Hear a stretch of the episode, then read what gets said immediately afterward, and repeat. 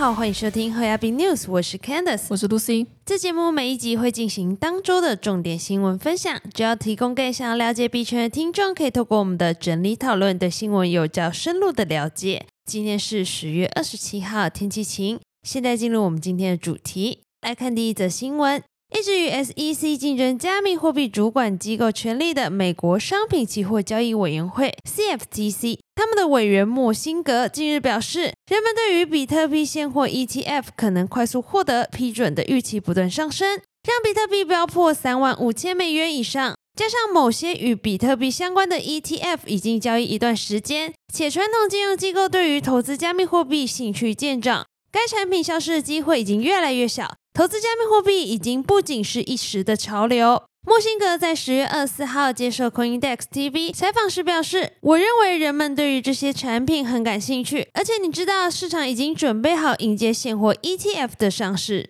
监管机构曾一度认为这只是一时的风潮，人们将会放弃这个风潮。而随着传统金融介入和真正进行投资后，更进一步的证明这些产品不会消失。”随着贝莱德提议的比特币现货 ETF 出现在 DTCC 上市清单上，一些分析师认为这是朝着美国证券交易委员会 SEC 最终批准迈出积极的一步。除了在比特币价格的直观反应上，据加密资产管理公司 CoinShares 在十月十六日发布的研究报告中显示，加密产品的市场投资情绪也有得到改善。他们表示，虽然交易量仍比二零二三年的平均水平低二十七 percent。但对于数位资产的投资资金已连续第三周超过一千五百万美元，而比特币在上周吸入一千六百万美元资金，表现最优。但上周其他山寨币整体表现欠佳，以太坊、莱特币都是呈现资金净流出。不过，分析师也提到，整体而言虽有好转，但还不算回到资金大量流入的状态。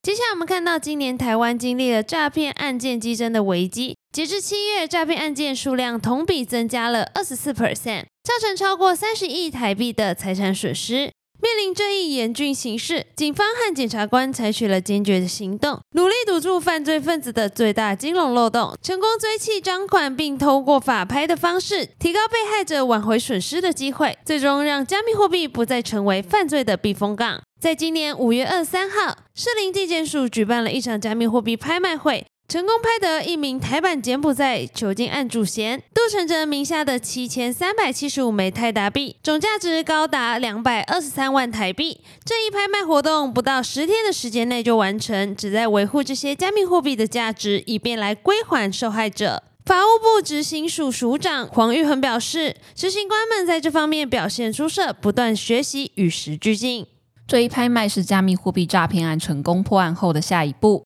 表现出司法体系从最初对加密货币束手无策，到如今能够跨越障碍，成功追查、破案、扣押并进行拍卖的巨大进步。然而，科技侦查仍然面临许多挑战，包括金流追踪工具的高昂成本。为了解决这一问题，台湾的数位取证公司创办了区块科技，开发了加密货币追踪和分析工具，并与中央警察大学合作。致力于帮助一线警察处理案件，以建立本土区块链洗钱犯罪资料库。诈骗案件已成为科技犯罪的主要手段。成功抓获犯罪集团只是解决问题的第一步，后续还需要检察官的调查、起诉以及进入法院审判的各个环节，都需要具备足够的科技知识，才能真正守住打击诈骗犯罪的最后防线。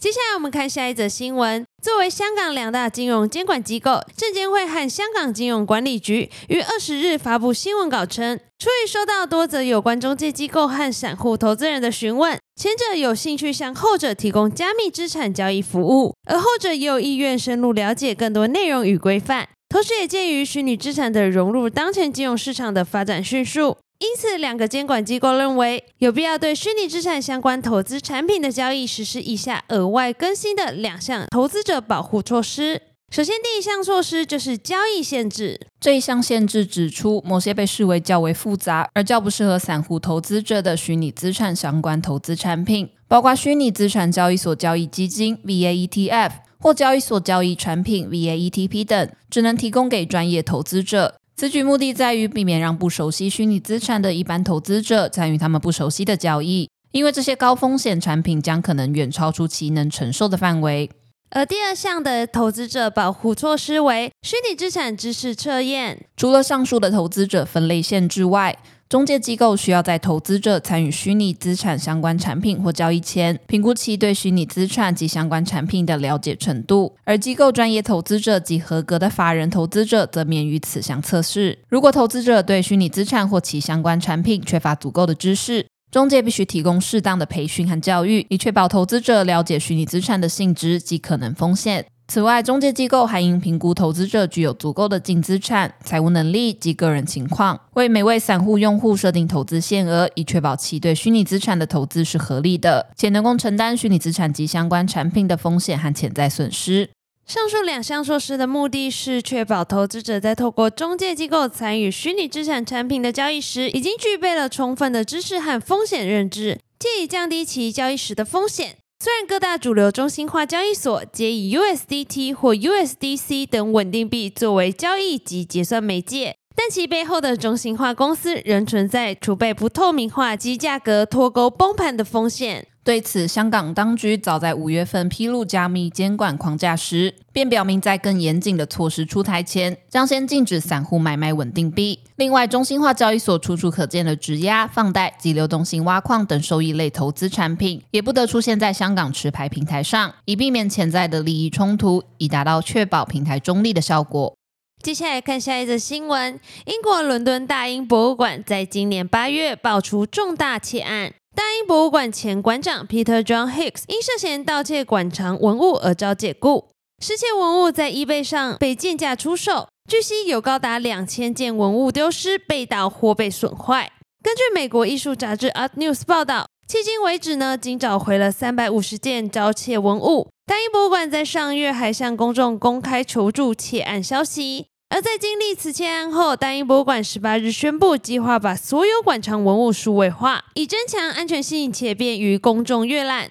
此数位化项目预计需耗时五年才能完成。大英博物馆透过新闻稿表示，这是一项艰难的任务，两百四十万条记录需上传或更新，但目前已完成大半。在完成之后，意味着世界上每个人无论住在哪里，都能看到本馆收藏，便可多样化使用这些令人惊叹的资源。大英博物馆临时馆长 Mark Jones 强调，在发现馆藏文物被盗后，已采取措施强化安全性。确信此类窃案不会再发生。针对窃案，最重要的应应措施是增加人们接触文物的途径，因为人们越了解文物，越常使用，就会越早发现有文物遗失。大英博物馆预计，数位化将花费约一千万英镑，约一千两百一十万美元。但大英博物馆不会向纳税人或英国政府要钱，而是将寻求私下筹集资金。另外，大英博物馆宣布将开放访问博物馆研究室。公众学者可预约前往研究室欣赏馆藏文物。而在窃盗案过后，大英博物馆改变进入保险库的规定，任何人不再允许可独自进入保险库中。